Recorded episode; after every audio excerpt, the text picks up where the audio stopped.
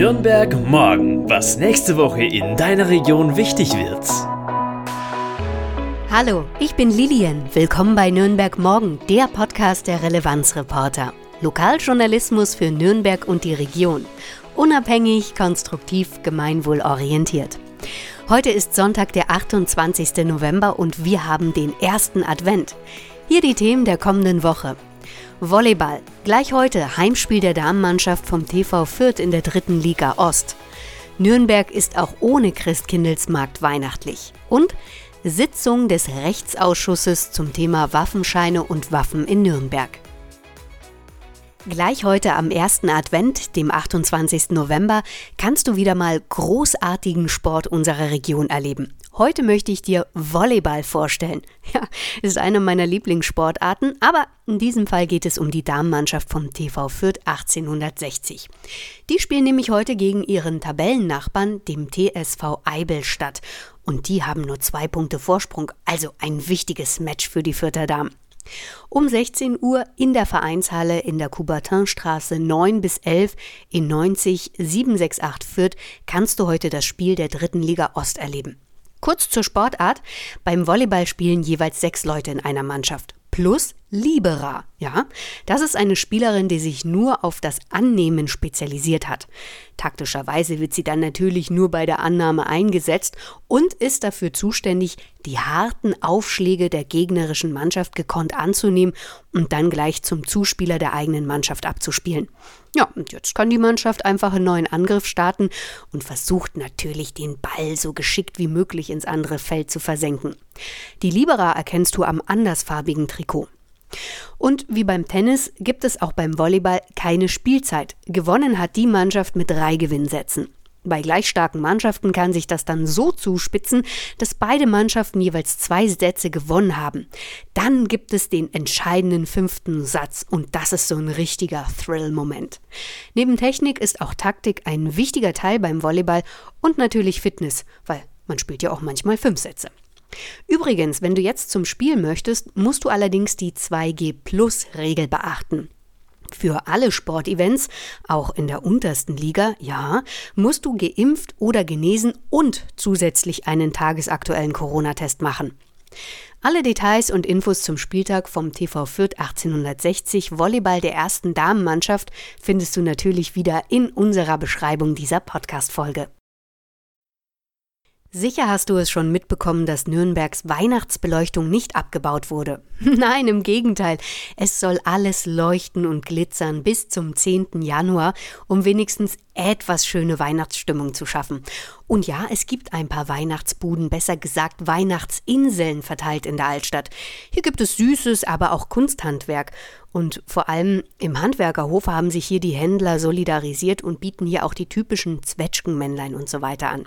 Auch gibt es einzelne Händler in der Altstadt, die ihre Kollegen unterstützen und in ihren Geschäften Weihnachtliches mit anbieten. Den besten Überblick erhältst du aber über die Internetseite des Christkindlesmarktes. Das sagte mir der Wirtschaftsreferent der Stadt, Dr. Michael Fraß von der CSU. Also unter christkindlesmarkt.de findest du viele Online-Shops der Kunsthandwerker. Du kannst aber auch richtige Weihnachtspakete bestellen. Zum Beispiel ist da die Christkindlesmarkt-Tasse drin, naja, der Rauschgoldengel und Lebkuchen und so weiter und so fort. Die Webseite wird ständig aktualisiert. Sobald die Weihnachtsbuden am Hauptmarkt abgebaut werden, kommen hier auch wieder die Marktverkäuferinnen zurück und hier sollen sich dann auch vereinzelt auch noch ein paar Christkindlesmarktstände gesellen. Der Link zum Christkindlesmarkt packe ich dir natürlich wieder in die Beschreibung der Folge. Ach ja, private alkoholische Glühweinverkaufsstände. Also, diese Buden zwischen Falafel und gebrannte Mandeln, die gibt es nicht. Die Stadt hat bekannt gegeben, dass es Alkoholverbotszonen gibt in bestimmten Straßenzügen der Altstadt und das immer von 12 bis 24 Uhr. Also zusammengefasst, rund um den Hauptmarkt natürlich, die wichtigsten Gassen drumherum, Lorenzkirche, also alle verbindenden Straßen von Nord, Süd, West, Ost, also kurz überall da, wo sich die Leute drängeln wegen der Weihnachtsverkäufe. Du kannst also nur noch Glühpunsch und andere alkoholischen Getränke bekommen, wo es eine sogenannte festgesetzte Ausschankfläche gibt, also eingezäunte, markierte, irgendwie umrandete Plätze von einem Café-Restaurant und so weiter. Und jetzt das Kuriose, du darfst hier draußen sitzen ohne die 2G-Regel. Aber wenn du ins Café oder Restaurant rein möchtest, dann musst du wieder den geimpften oder genesenen Status haben. Am Mittwoch, den 1. Dezember, trifft sich der Rechtsausschuss der Stadt Nürnberg. Unter anderem geht es um eine Anfrage der Stadtratsgruppe Die Linke vom 18. Februar dieses Jahres. Sie hätte gerne einen ausführlichen Überblick, wie viele ausgestellte Waffen und Waffenscheine es zurzeit in Nürnberg gibt. Warum? Die Linke begründet ihre Anfrage so. Zum einen geht es um den Terroranschlag in Hanau vom 19. Februar 2020. Der rechtsextreme Attentäter hatte legal mehrere Waffen und war auch noch Mitglied eines Schützenvereines. Und zum anderen geht es auch um die Neonazi-Aktivistin Susanne G. aus dem Nürnberger Land, die im Sommerjahr verurteilt wurde, und auch die hatte zeitweise einen kleinen Waffenschein.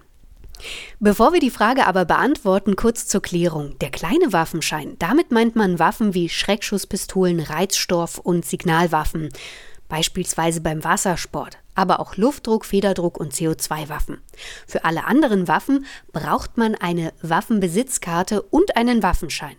Um die erlaubnispflichtigen Waffen benutzen zu dürfen, sagt ja schon der Name, muss man einen Sachkundenachweis erbringen, also zeigen, wie geht man mit der Waffe und der Munition um, Wissen haben über die Reichweite und Wirkungsweise von Geschossen und wie man sicher halt eine Waffe benutzt. Bedürfnisgrund muss man auch noch angeben und eine entsprechende Haftpflichtversicherung und dazu halt noch die Waffenbesitzkarte beantragen. Beim kleinen Waffenschein, da reicht dir nur die Zuverlässigkeit und Eignung. Und ich sage jetzt einfach mal salopp, man darf hier nicht vorbestraft sein und auch sonst nicht auffällig bei der Polizei sein. Hier also die Frage. Wie viele Waffenscheine sind derzeit in der Stadt Nürnberg ausgestellt und haben sich die Antragstellungen in den vergangenen zehn Jahren erhöht? Das Ordnungsamt der Stadt hat in seiner Statistik der vergangenen Jahre festgehalten, dass vor allem die Zahl der Anträge für den kleinen Waffenschein und Waffenbesitzkarten in den Jahren 2016 und 2017 stark angestiegen war. Danach folgte aber auch ein starker Rückgang. Auch die Anträge auf eine Waffenbesitzkarte sind 2016 und 2017 stark gestiegen, seitdem aber wohl wieder rückläufig. Das Ordnungsamt begründet diesen starken Anstieg in den Jahren 2016 und 2017 so, dass es ein stark gestiegenes Unsicherheitsgefühl in der Bevölkerung gegeben habe. Du erinnerst dich vielleicht an die Silvesternacht 2015 in Köln und in anderen Städten, wo Frauen sexuell bedrängt, ausgeraubt und angegriffen worden waren. Hier hat die Linke aber noch weiter nachgefragt und spannend finde ich die Antwort zu dieser Frage. Welche möglichen Probleme sieht die Stadt Nürnberg durch den zunehmenden Bestand an Waffenschein?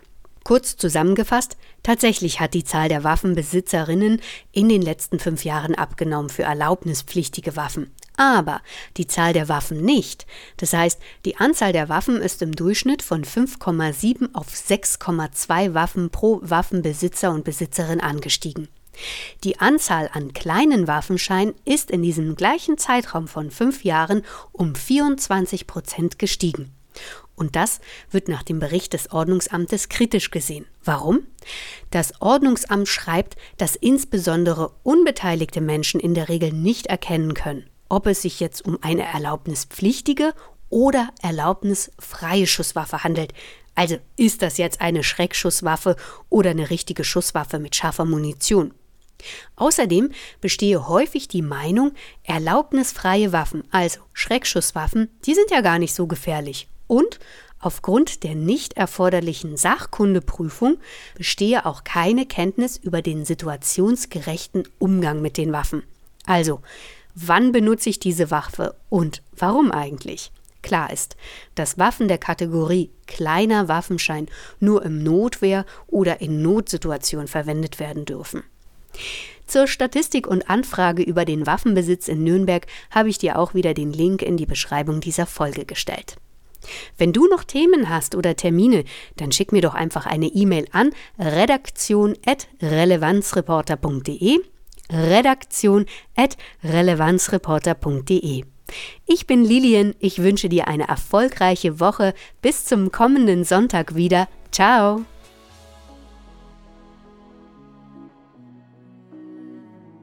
Nürnberg morgen, ein Themenausblick der Relevanzreporter Nürnberg. Konstruktive Lokalnachrichten zum Mitgestalten auf www.relevanzreporter.de